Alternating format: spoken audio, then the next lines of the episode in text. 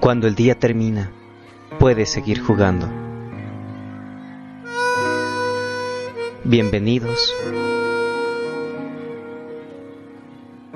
a la caosfera.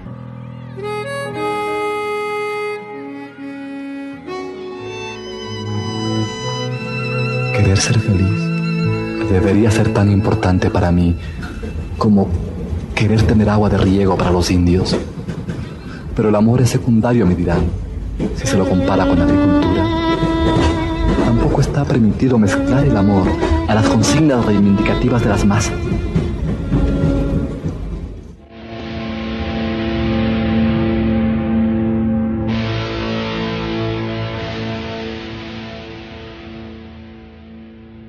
Saludos y bienvenidos a la Caosfera. Les habla Galopapanta. Y hoy en la Caosfera haré un recuerdo de la historia. Hablaré acerca de una mínima parte de la historia de los indios de América, centrándome alrededor de dos importantísimas cartas. Cada una a su manera un reclamo y un golpe a la conciencia de Europa y sus colonizadores. Este programa está dedicado al indio de América, al poblador originario de las tierras del continente antes llamado Avyayala. La caosfera presentará música y relatos sobre la indígena y su gran diversidad.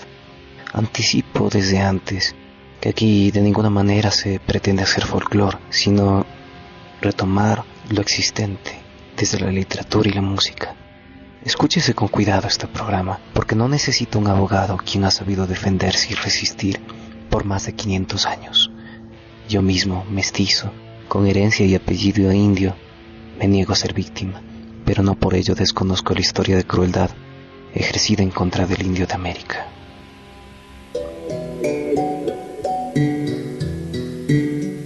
Cristóbal Colón no consiguió descubrir América porque no tenía visa y ni siquiera tenía pasaporte.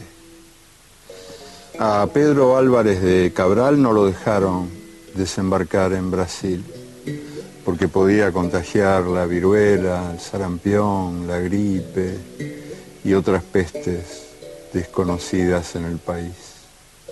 Hernán Cortés y Francisco Pizarro se quedaron con las ganas de conquistar México y Perú porque carecían de permiso de trabajo.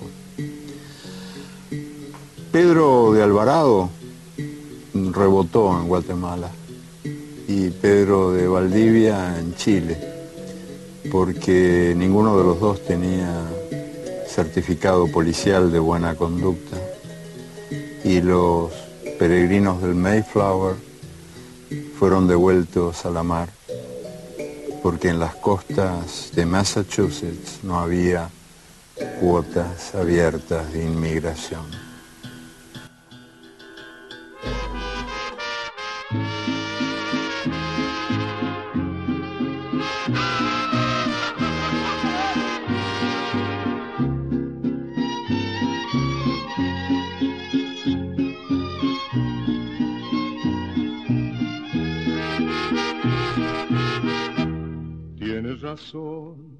Soy indio,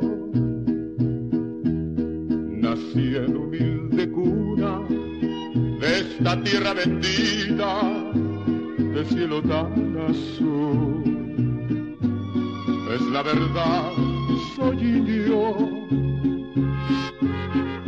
corre sangre en mis venas de la raza de bronce, con alma de cristal. La verdad soy indio, porque supe quererte salvaje y tiernamente, con locura y pasión, porque desde tu cuello,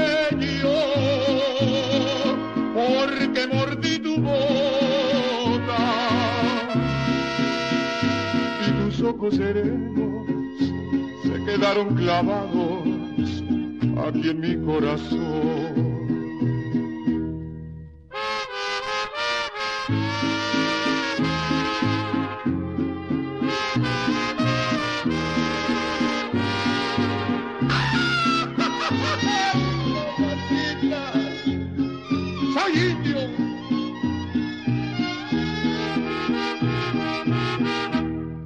La verdad. Soy indio, porque supe quererte, salvaje y tiernamente, con locura y pasión. Porque desde tu cuello, porque mordí tu boca y tus ojos serenos quedaron clavados aquí en mi corazón. Tienes razón, soy indio.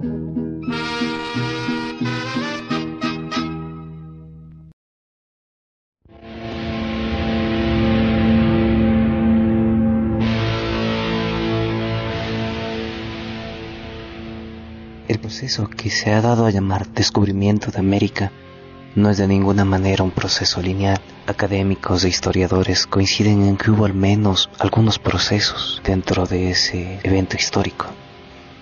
El primero que podemos reconocer es el llamado de la invención.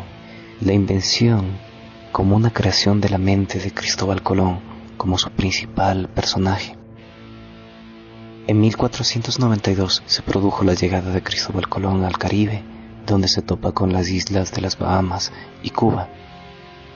Y en una búsqueda de un camino a la India, Cristóbal Colón pensó que había dado la vuelta al mundo y literalmente llamó a los habitantes de esas tierras a las que desembarcó indios. Sin embargo, los primeros navegantes europeos estaban profundamente influidos por los relatos de los viajeros y las fantasías exageradas de las maravillas de Oriente y de Oriente Medio y se encontraban en una tensión entre aquello que conocían y lo que era absolutamente nuevo de este mundo. Desconocían cómo se llamaban las cosas, así que se dedicaron a bautizarlas, a darles un nuevo nombre y a compararlas con cosas que habían existido o que ellos creyeron que debieron haber existido.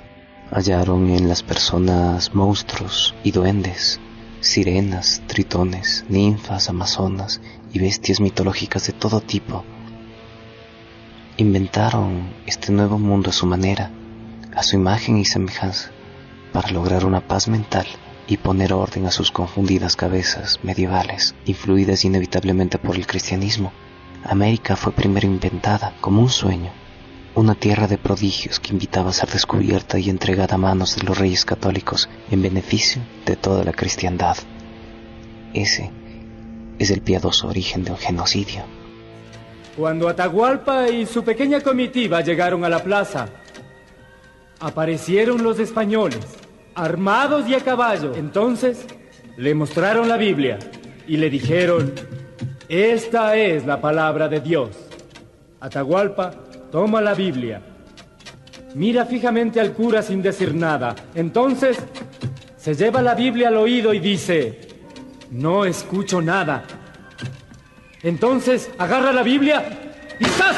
la tira al piso. Perdón. Señor Gutiérrez. Perdón, hermanos. Acompáñenos a la dirección. Niños, desde mañana tendrán otro profesor de historia. Cuenta la historia oficial que Vasco Núñez de Balboa fue el primer hombre que vio desde una cumbre en Panamá los dos océanos. Los que allí vivían eran ciegos. ¿Quiénes pusieron sus nombres al tomate, a la papa, al maíz, al chocolate, a los ríos, a las montañas de América? Los que allí vivían eran mudos Lo escucharon los peregrinos del Mayflower y desde entonces se repite siempre. Dios decía que América era la tierra prometida, pero los que allí vivían eran sordos. Los nietos de aquellos peregrinos del norte se apoderaron del nombre América y de todo lo demás, o casi todo lo demás. Ahora americanos son ellos. Los otros, los que en las otras Américas vivimos, ¿qué somos?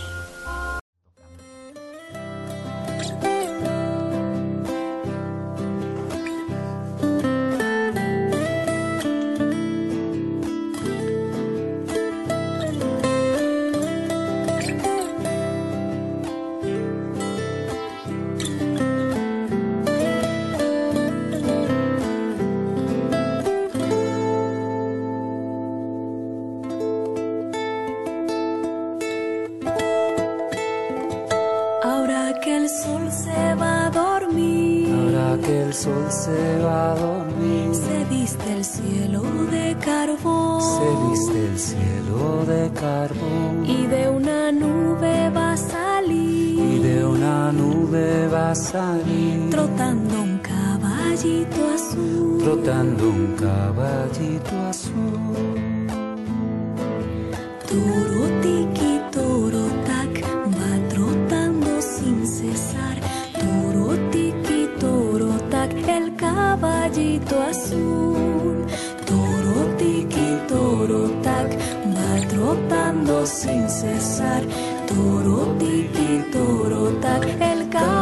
Caballito azul. Si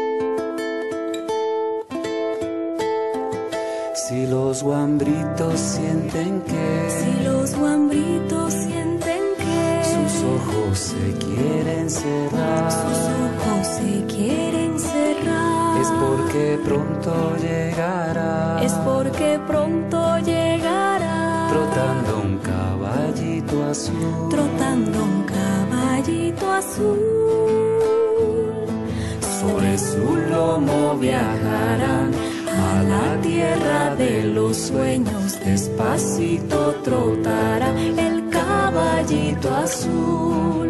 Toro tiki, toro tac, va trotando sin cesar.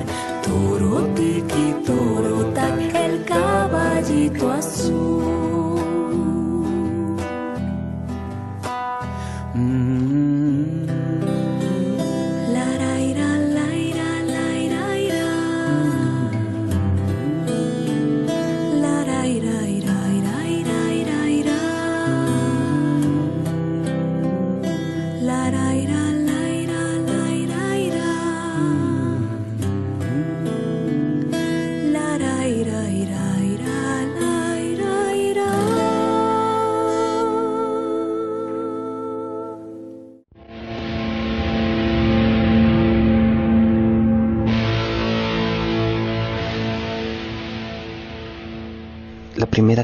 Que leeré en este programa es una carta histórica de un jefe indio norteamericano hacia un presidente de Estados Unidos como respuesta a la oferta de comprar sus tierras y reducir a los indios a reservas, alejados del mundo blanco. Es el ambiente del llamado salvaje oeste, la expansión de los colonizadores blancos hacia las tierras del oeste y una historia de invasiones y resistencias. En el año 1854, el jefe indio Noah Sealt respondió de una forma muy especial a la propuesta del presidente Franklin Pierce de Estados Unidos para crear una reserva india y acabar con los enfrentamientos entre indios y blancos. Suponía el despojo de las tierras indias, y en el año 1855 se firmó el Tratado Point Elliot, con el que se consumaba el despojo de las tierras de los nativos indios de Norteamérica. Noah Sealt en su respuesta al presidente creó el primer manifiesto en defensa del medio ambiente y de la naturaleza que ha perdurado en el tiempo. El jefe indio murió el 7 de junio de 1866 a la edad de 80 años. Su memoria ha quedado en el tiempo y sus palabras continúan vigentes.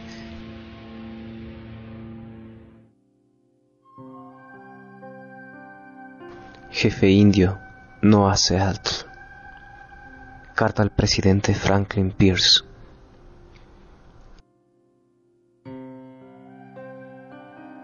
¿Cómo se puede comprar o vender el firmamento, ni aun el calor de la tierra? Esas ideas no son desconocidas. Si no somos dueños de la frescura del aire ni del fulgor de las aguas, ¿cómo podrían ustedes comprarlos? Cada parcela de esta tierra es sagrada para mi pueblo. Cada brillante mata de pino, cada grano de arena de las playas, cada gota de rocío de los oscuros bosques, cada altozano y hasta el sonido de cada insecto es sagrado a la memoria y al pasado de mi pueblo. La savia que circula por las venas de los árboles lleva consigo las memorias de los pieles rojas. Los muertos del hombre blanco olvidan su país de origen cuando emprenden sus paseos por las estrellas. Nuestros muertos nunca pueden olvidar esa bondadosa tierra, puesto que es la madre de los pieles rojas. ¡Ah! Somos parte de la tierra, y asimismo ella es parte de nosotros. Las flores perfumadas son nuestras hermanas, el venado, el caballo, la gran águila. Estos son nuestros hermanos, las escarpadas peñas, los húmedos prados, el calor del cuerpo del caballo y el hombre, todos pertenecen a la misma familia. Por todo ello, cuando el gran jefe de Washington nos envía el mensaje de que quiere comprar nuestras tierras, dice que nos reservará un lugar en el que podamos vivir confortablemente entre nosotros. Él se convertirá en nuestro padre y nosotros en sus hijos. Por ello consideramos oferta de comprar nuestras tierras. Ello no es fácil, ya que esta tierra es sagrada para nosotros. El agua cristalina que corre por los ríos y arroyuelos no es solamente agua, sino también representa la sangre de nuestros antepasados. Si le vendemos nuestra tierra, deben recordar que es sagrada y a la vez deben enseñar a sus hijos que es sagrada. Y cada reflejo fantasmagórico en las aguas claras de los lagos cuenta los sucesos y memorias de las vidas, de las vidas de nuestras gentes. El murmullo del agua es la voz del Padre de mi Padre, los ríos son nuestros hermanos y sacian nuestra sed son portadores de nuestras canoas y alimentan a nuestros hijos. Si les vendemos nuestras tierras, ustedes deben recordar y enseñarles a sus hijos que los ríos son nuestros hermanos y también lo son suyos, y por lo tanto deben tratarlos con la misma dulzura con la que se trata a un hermano. Sabemos que el hombre blanco no comprende nuestro modo de vida, él no sabe distinguir entre un pedazo de tierra y otro, ya que es un extraño que llega de noche y toma de la tierra lo que necesita. La tierra no es su hermana, sino su enemiga, y una vez conquistada sigue su camino, dejando atrás la tumba de sus padres sin importarle. Le secuestra la tierra a sus hijos, tampoco le importa. Tanto la tumba de sus padres como el patrimonio de sus hijos son olvidados. Trata a su madre la tierra y a su hermano el firmamento como objetos que se compran, se explotan y se venden como ovejas o piedras de colores. Su apetito devorará la tierra, dejando atrás solo un desierto. No sé, pero nuestro modo de vida es diferente al de ustedes. La sola visita de sus ciudades apena los ojos del piel roja, pero quizá sea porque el piel roja es un salvaje y no comprende nada. No existe un lugar tranquilo en las ciudades del hombre blanco, ni hay sitio donde escuchar cómo se abren las hojas de los árboles en primavera o como aletean los insectos. Pero quizá también esto se debe a que soy un salvaje que no comprende nada. El ruido solo parece insultar nuestros oídos y después de todo, ¿para qué sirve la vida si el hombre no puede escuchar el grito solitario del chotacabras, no las discusiones nocturnas de las ranas al borde de un estanque? Soy un piel roja y nada entiendo. Nosotros preferimos el suave susurro del viento sobre la superficie de un estanque, así como el olor de ese mismo viento purificado por la lluvia del mediodía o perfumado con aromas de pinos. El aire tiene un valor inestimable para el piel roja, ya que todos los seres comparten uno mismo aliento. La bestia, el árbol, el hombre, todos respiramos el mismo aire.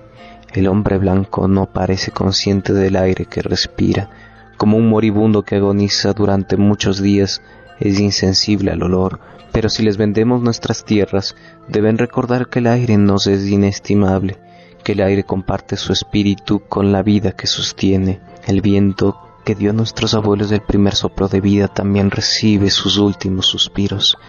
Y si les vendemos nuestras tierras, ustedes deben conservarlas como cosa aparte y sagrada, como un lugar donde hasta el hombre blanco pueda saborear el viento perfumado por las flores de las praderas. Por ello consideramos su oferta de comprar nuestras tierras, y si decidimos aceptarla, yo pondré una condición. El hombre blanco debe tratar a los animales de esta tierra como a sus hermanos. Soy un salvaje y no comprendo otro modo de vida. He visto miles de búfalos pudrirse en las praderas, muertos a tiros por el hombre blanco desde un tren en marcha. Soy un salvaje y no comprendo cómo una máquina humeante puede importar más que el búfalo, al que nosotros solo matamos para sobrevivir. ¿Qué sería del hombre sin los animales? Si todos fueran exterminados, el hombre moriría de una gran soledad espiritual porque lo que sucede a los animales también le sucederá al hombre. Todo va enlazado. Deben enseñarles a sus hijos que el suelo que pisan son las cenizas de nuestros abuelos. Inculquen a sus hijos que la tierra está enriquecida con las vidas de nuestros semejantes, a fin que sepan respetarla. Enseñen a sus hijos que nosotros hemos enseñado a los nuestros, que la tierra es nuestra madre y que todo lo que le ocurra a ella le ocurrirá a los hijos de la tierra. Si los hombres escupen en el suelo, se escupen a sí mismos. Esto sabemos. La tierra no pertenece al hombre, el hombre pertenece a la tierra. Esto sabemos. Todo va enlazado, como la sangre que une una familia. Todo va enlazado. Todo lo que le ocurra a la tierra le ocurrirá a los hijos de la tierra. El hombre no tejió la trama de la vida. Él solo es un hijo. Lo que hace con la trama se lo hace a sí mismo. Ni siquiera el hombre blanco cuyo Dios pasea y habla con él de amigo a amigo queda exento del destino común. Después de todo, quizás seamos hermanos, ya veremos. Sabemos una cosa que quizás el hombre blanco descubra algún día. Nuestro Dios es el mismo Dios. Ustedes pueden pensar ahora que Él les pertenece y lo mismo que desean que nuestras tierras les pertenezcan, pero no es así. Él es el Dios de los hombres y su compasión se comparte por igual entre el piel roja y el hombre blanco. Esta tierra tiene un valor inestimable para Él, y si se daña, se provocará la ira del Creador. También los blancos se extinguirán, quizás antes que las demás tribus, contaminan sus lechos y una noche perecerán ahogados en sus propios residuos. Pero ustedes caminarán hacia su destrucción rodeados de gloria, inspirados por la fuerza de Dios que os trajo a esta tierra y que por algún designio especial les dio dominio sobre ella y sobre el piel roja. Ese destino es un misterio para nosotros pues no entendemos por qué se exterminan los búfalos, se doman los caballos salvajes, se saturan los rincones secretos de los bosques con el aliento de tantos hombres y se atiborra el paisaje con las exuberantes colinas con cables y parlantes. ¿Dónde está el matorral? Destruido. ¿Dónde está el águila? Desapareció. Termina la vida y empieza la supervivencia.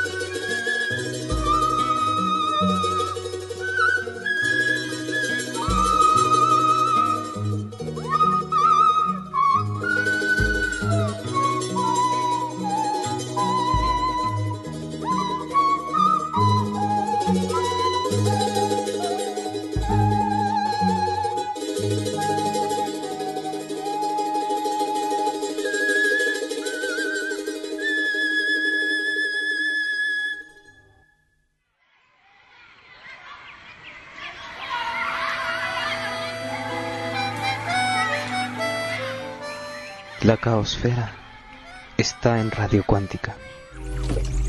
Yo, la cólera de Dios, me casaré con mi propia hija.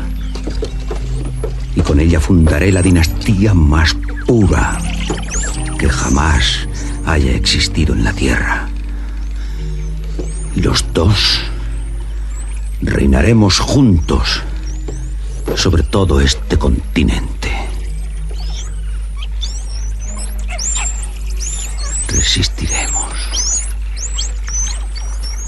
Soy la cólera de Dios. ¿Quién está conmigo?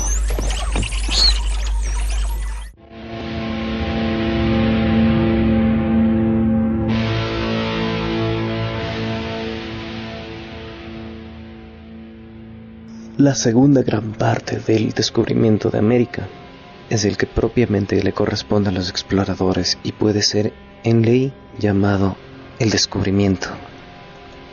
Descubrimiento en el sentido de que hasta 1490 los navegantes no recorrían más allá de 1200 kilómetros entre las costas de África y Europa.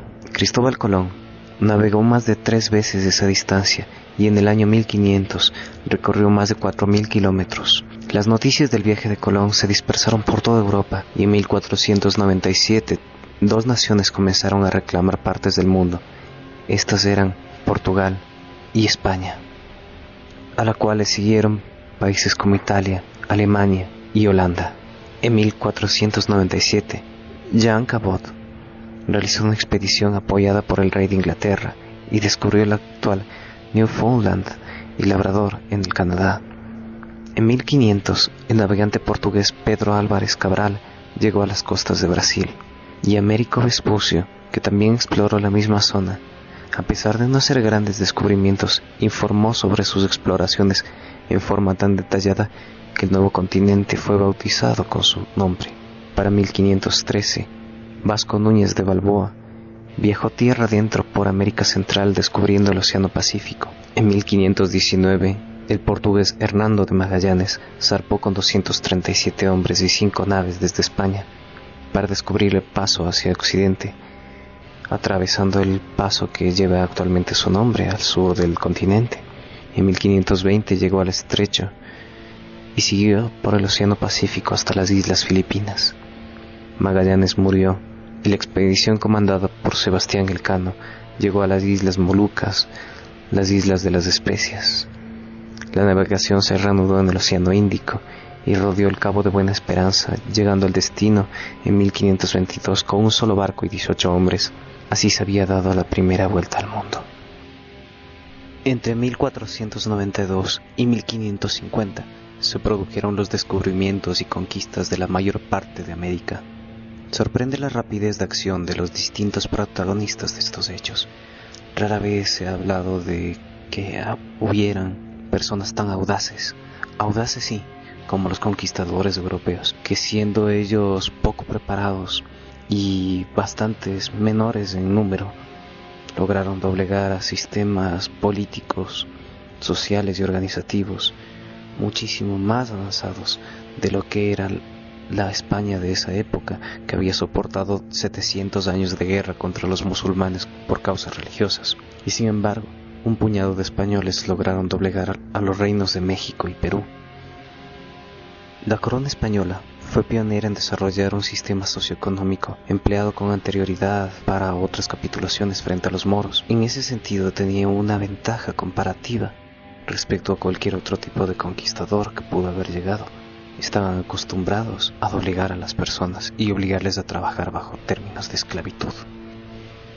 La conquista de las tierras americanas trajo como consecuencia el contacto entre europeos e indígenas, y ese fue el inicio también de nuevas razas llamadas en ese momento, de nuevas etnias, cruzas fenotípicas que desarrollaron a los que fueron llamados criollos, mestizos, mulatos, todos estos exentos del mundo blanco y tampoco pertenecientes al mundo indio. Esa es la base de lo que ahora se conoce como la cultura nacional latinoamericana, ni de aquí ni de allá sino parte de un sistema llamado colonialismo, el cual está determinado a explotar mediante la avaricia de los europeos la pena, el sufrimiento y la culpa en los americanos. 24 de enero. Por primera vez vimos dos salvajes. Parecían confiados. Uno de ellos es una mujer. Sí, es una mujer. Se distingue que es una mujer. Tira del bote. Ya tengo al hombre. Sujétalo. Y yo tengo a la mujer. Muchachos, estos sí que son peces. Ansamapu, Anamayu, Ajusu Chepusa, Same, Zumahaki, Savawahe, Simiga, Simi, Sahe, Simu, Mese, Ahajese, Woha, Lisido, Ham. Ame, Jimahas, Sama, Lemi, Mahatebi, Lemi, Lebram, Boa, Dizeme. Same crea Kayupi.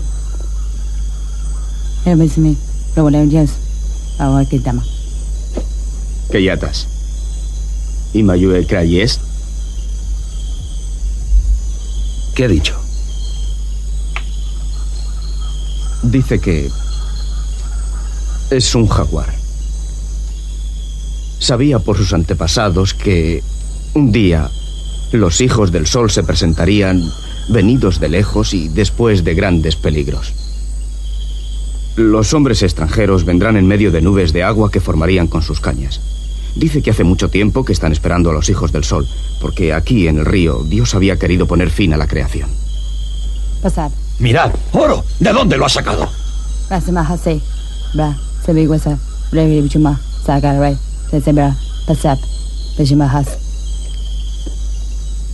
Oro. Oro. Preguntaré de dónde lo ha sacado. Preguntaré de dónde lo ha sacado. Pregúntale dónde está el dorado. Manu Sei Pupetai. Muta, ¿Qué ha dicho? Akon Muwa, ¿Han oído estos salvajes hablar alguna vez de Jesucristo y de nuestra misión de difundir la palabra de Dios? Hayutata, Hadasei. Esto es una Biblia. Contiene la palabra de Dios que nosotros anunciamos para llevar la luz a sus tinieblas. ¿Ha entendido bien que en este libro está contenida la palabra de Dios? Cógelo con la mano, hijo mío.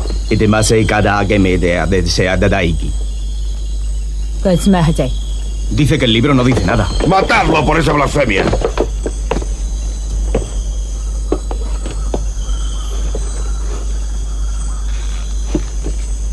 Va a ser una dura empresa. Será muy difícil convertir a estos salvajes. In nomine Patri, et Fili, et Spiritui Sancti. Amén. Esto ya no puede tardar. El dorado debe estar a un par de días de camino. Los cañones ya no se oxidarán. Dispararemos contra nuestros enemigos con balas de oro. Y tú, Oquelo, me servirás la comida en platos también de oro. Espero que todos ganemos algo. Puestos de gobernador, provincias, mujeres y a lo mejor hasta la libertad. No olvidemos jamás la parte más importante de nuestra misión. Revelar la palabra de Dios a los salvajes. Seguramente tú preferirías una cruz de oro, cubierta totalmente de joyas, en lugar de la plateada que perdiste en el camino.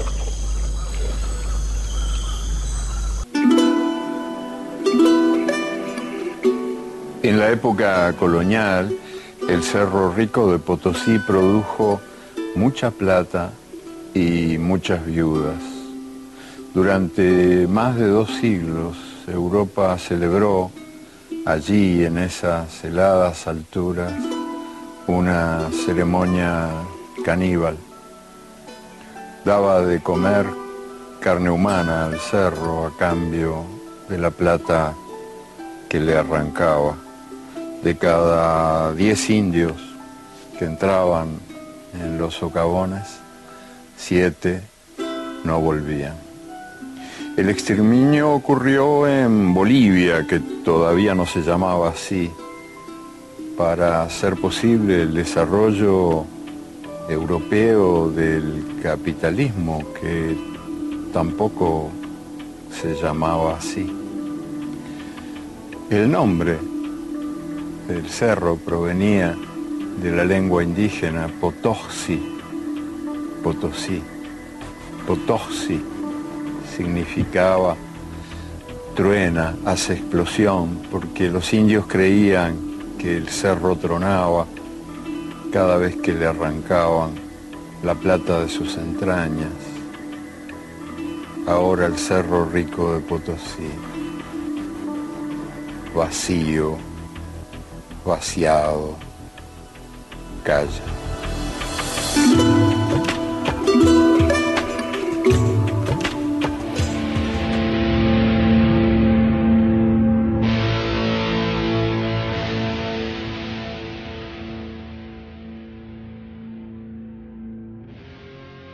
La tercera gran etapa del encuentro con América de Europa fue el, de la guerra, el de la sangre, el de la conquista. Acompañados de la religión, se les ofrecían a los indios el derecho hipotético, el beneficio de obtener generalmente bondades metafísicas como la evangelización, el acceso al cielo y el paraíso cristiano a cambio de las piezas de valor en oro, perlas y piedras preciosas.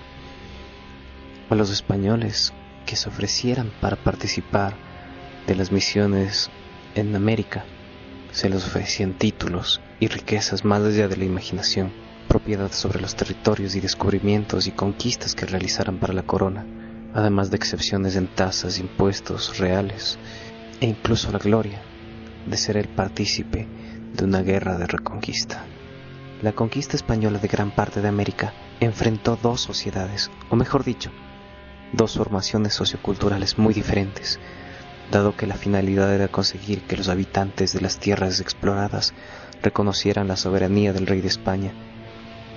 Conquista se entiende como una acción bélica de grupos organizados, los españoles, que para sus fines dominaron mediante la fuerza de las armas a las poblaciones aborígenes. Es fácil imaginar la crudeza del enfrentamiento entre ambas culturas, cuando unos tenían acceso al acero y al hierro, y los otros apenas estaban desarrollando la cultura de la piedra, no por ello exentos de gran capacidad tecnológica para la construcción o para el mantenimiento de una sociedad próspera, feliz y bien alimentada.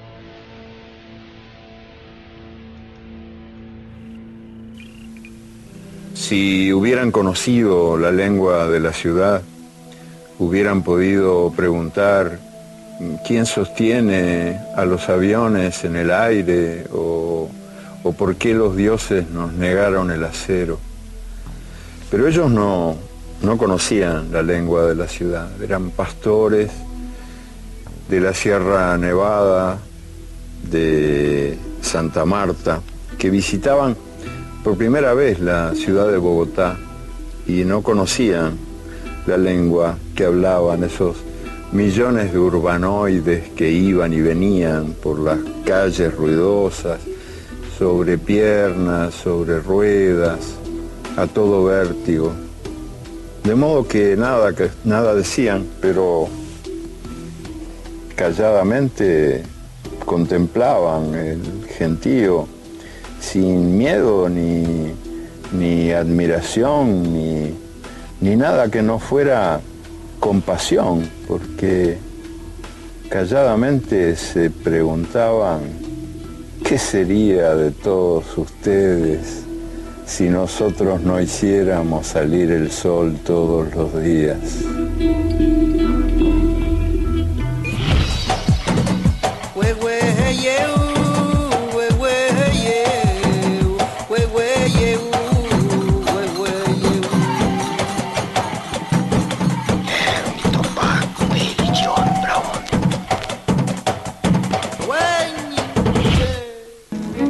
Golpes en la vida, tan fuertes yo no sé, golpes como del odio de Dios, como si ante ellos la resaca de todos los sufridos se en el alma.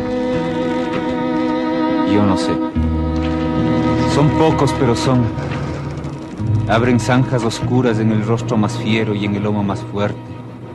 ¿Serán tal vez los potros de bárbaros atilas o los heraldos negros que nos manda la muerte? Hay golpes en la vida tan fuertes. Yo no sé.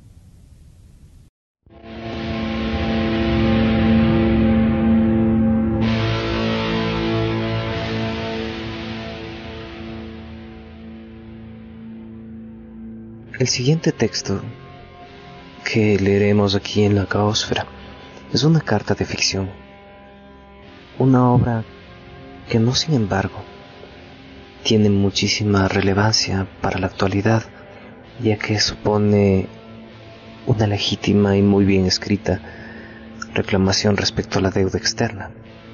Su contenido es cierto, con una redacción ingeniosa y justificada, y aunque se ha atribuido a un cacique que existió en realidad, Guaycaipuro, el verdadero autor de, esta, de este texto es Luis Brito García, escritor venezolano que publicó el texto el 6 de octubre del 2003 con el día del que lo publicó el 6 de octubre del 2003 con motivo del Día de la Resistencia Indígena, 12 de octubre, bajo el título de Huaycaipuro Cuauhtémoc cobra la deuda Europa. Luis Brito García nació en Caracas en 1940. Ha escrito también otras obras de ficción, Rajatabla, Abra Palabra, La Orgía Imaginaria, todas estas entre 1970 y 1983. Fue ganador del Premio Casa de las Américas en el año 1970 y Premio Nacional de Literatura en 1980. Escuchemos.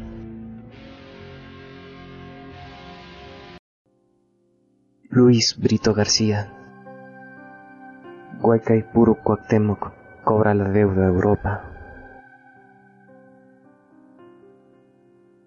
Aquí pues, yo, Guaycaipuro Cuauhtémoc, he venido a encontrar a los que celebran el encuentro. Aquí pues yo, descendiente de quienes poblaron América hace cuarenta mil años, he venido a encontrar a los que lo encontraron hace quinientos. Aquí pues nos encontramos todos, sabemos lo que somos y es bastante, nunca tendremos otra cosa. El hermano aduanero europeo me pide papel escrito con visa para poder descubrir a los que me descubrieron. El hermano usurero europeo me pide pago de una deuda contraída por Judas, a quienes nunca autoriza venderme. El hermano leguleyo europeo me explica que toda deuda se paga con intereses, aunque sea vendiendo seres humanos y países enteros sin pedirles consentimiento. Ya los voy descubriendo. También yo puedo reclamar pago.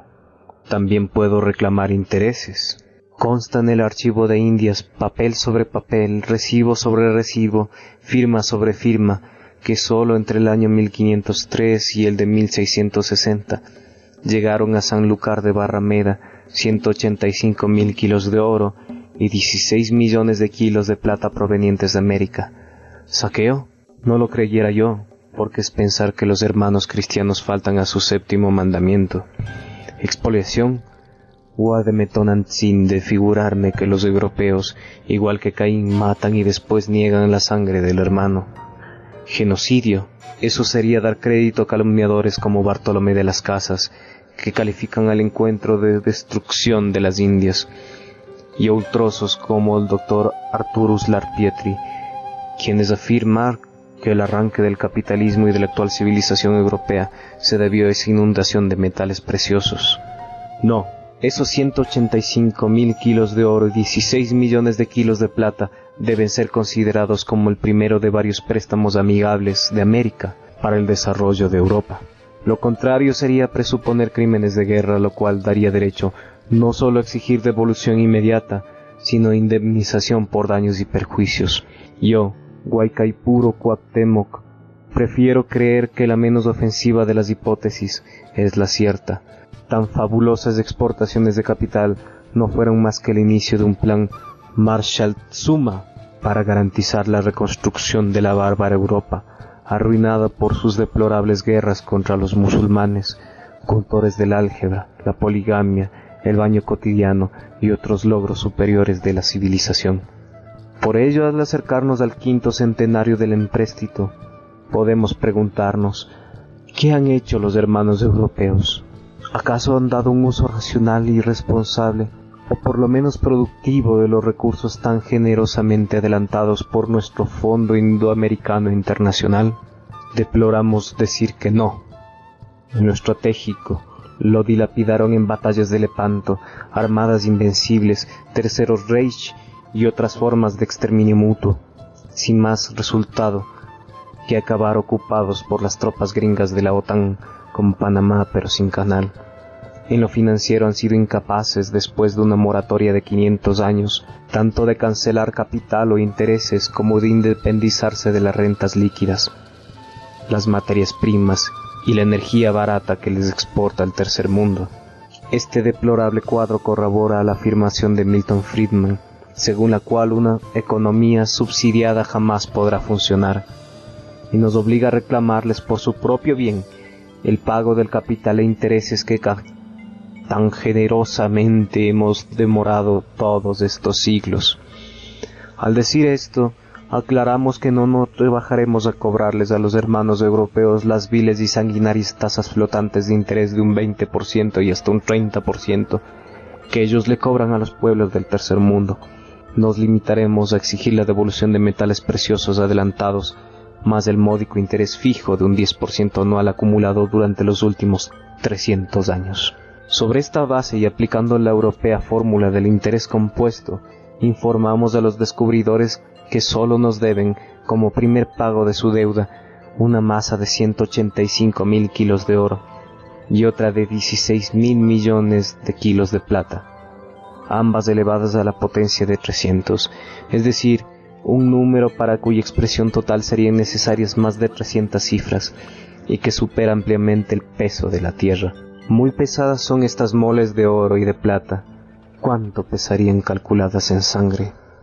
¿Cuánto pesa la sangre de 80 millones de víctimas? ¿Cuánto pesa el olvido de 10 millares de culturas?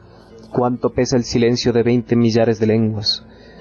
Aducir que Europa en medio del milenio no ha podido generar riquezas suficientes para cancelar este módico interés sería tanto como admitir su absoluto fracaso financiero o la demencial irracionalidad de los supuestos del capitalismo. Tales cuestiones metafísicas, desde luego, no nos inquietan a los indoamericanos. Pero sí exigimos la inmediata firma de una carta de intención que discipline a los pueblos deudores del viejo continente y los obliga a cumplirnos con todos los compromisos mediante una pronta privatización o reconvención de Europa que les permita entregarnos la entera como primer pago de su deuda histórica. Dicen los pesimistas del viejo mundo que su civilización está en una bancarrota que le impide cumplir sus compromisos financieros o morales. En tal caso, nos contentaríamos con que nos pagaran entregándonos la bala con la que mataron al poeta. Pero no podrán, porque esa bala es el corazón de Europa.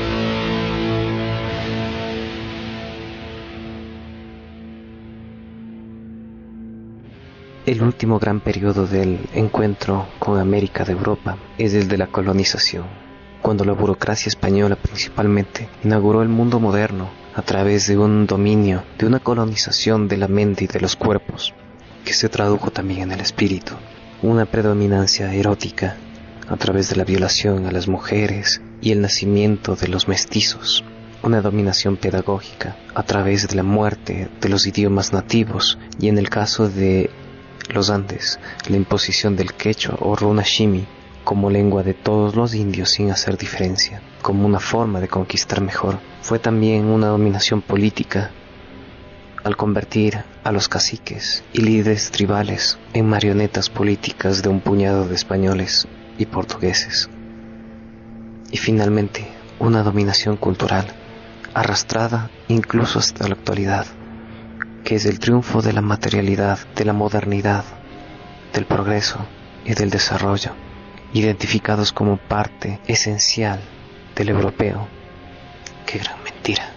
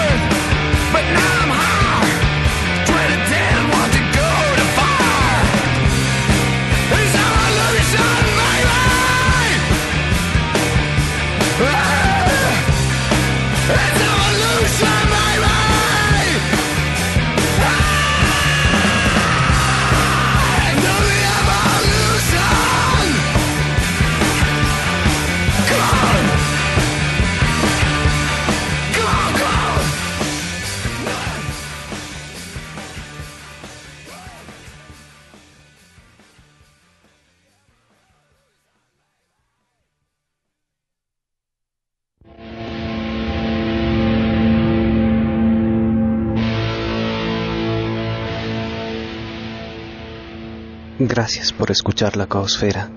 Este programa escuchamos música de Pearl Jam.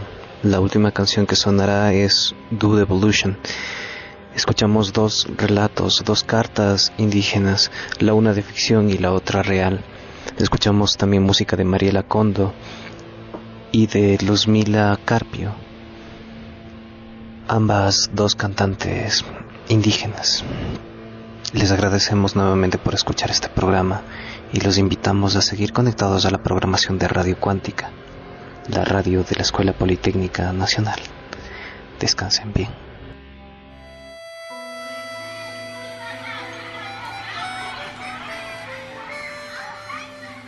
La tarde termina y con la lluvia, con el viento, con la noche, se va también el sueño.